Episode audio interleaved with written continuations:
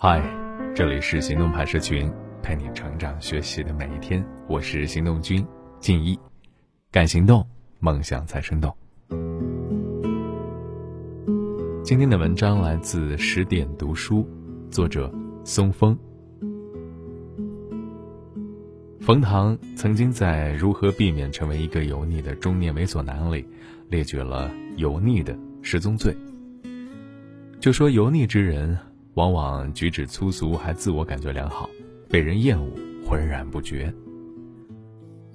就像某次金圈大佬的聚会，有人喝到兴头，就叫一个女演员来跳舞助兴。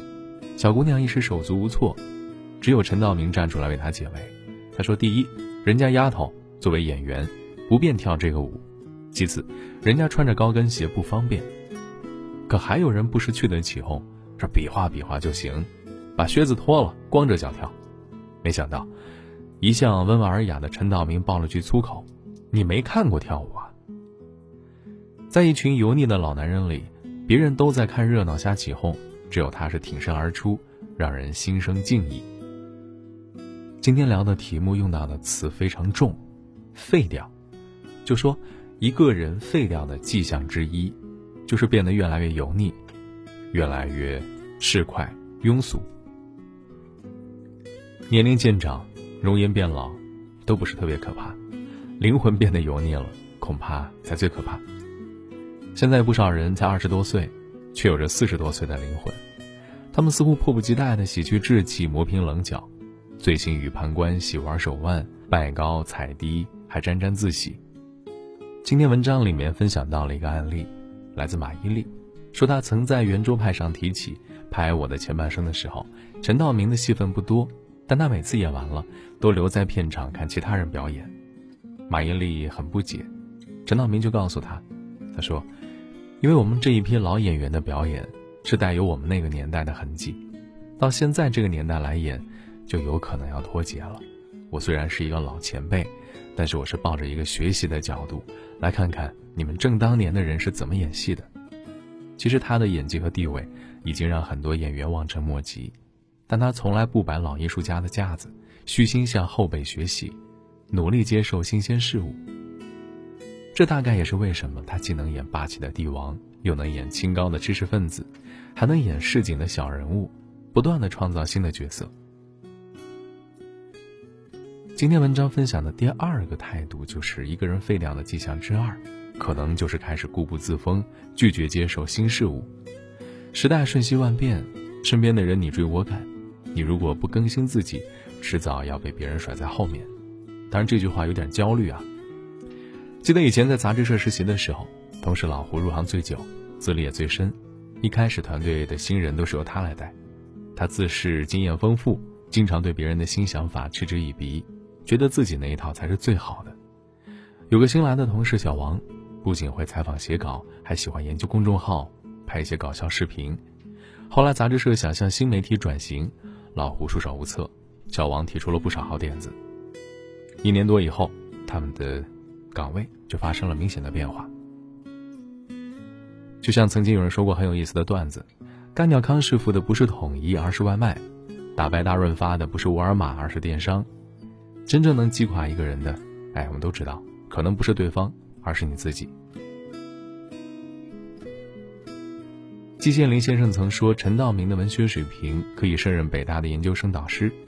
当初拍《围城》的时候，导演就是看中了他身上的书卷气，三顾茅庐才请到他出演方鸿渐。据说为了演好这个角色，不仅反复揣摩原著，还亲自去找钱钟书来拜访。钱钟书家里陈设简朴，让陈道明深深地感到自己的贫乏。他说，在文化面前，学问面前。我觉得自己那点名气什么都不是。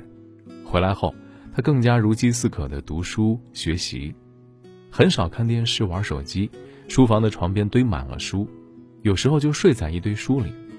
据说平时不管多忙都要抽空练书法，后来还开始学绘画。今天文章分享的第三个态度是说，一个人废掉的迹象之三，就是沉溺于垃圾快乐，不再费劲儿的提升自己，就像抖音啊，还有些游戏。美国社会学家芭芭拉曾经指出，说层级越低的人越喜欢用消耗性的方式来寻找快乐，比如酗酒、赌博、刷剧、打游戏等等；而层次高的人呢，喜欢用补充性的方式来创造快乐。什么叫做补充性的方式？比如读书、学习、运动、艺术创造等等。垃圾快乐就像快餐一样，简单好吃，长期吃下去就会拖垮你的身体；而高质量的快乐。就像是绿色食品，不一定美味，却能带给你真正的营养，帮助你更快成长。这让人想到了《银魂》里面的一句话，挺励志的，说只要还活着，就要看着前方，不断奔跑。宝刀不磨也会生锈，强者不上进了也会成为废人。所以，初心千万别忘记，别变成自己都嫌弃的人，别留恋过去，去创造新的辉煌，别贪图安逸。人生需要不断的努力。好了，今天的文章就先到这儿了。你还可以关注微信公众号“行动派大学”，还有更多干货等着你。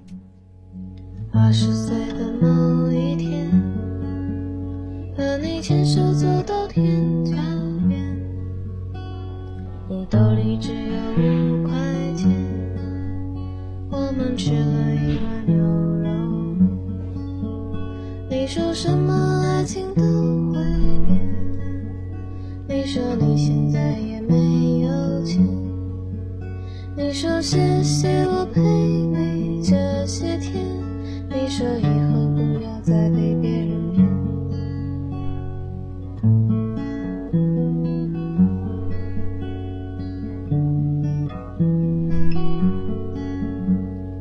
三十岁的某一天，我和他路过这条。我说想吃牛肉面，他说他身上没零钱。我已经想不起你的脸，我也没有你的照片。时间它杀死了所有的从前，我们也没必要再去怀念。你说什么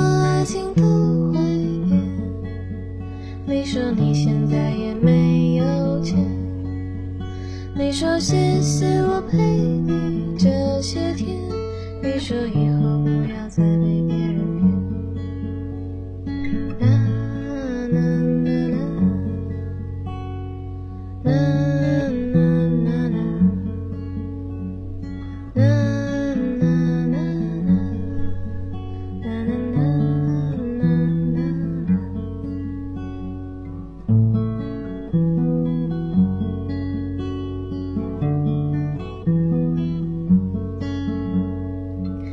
十岁的某一天，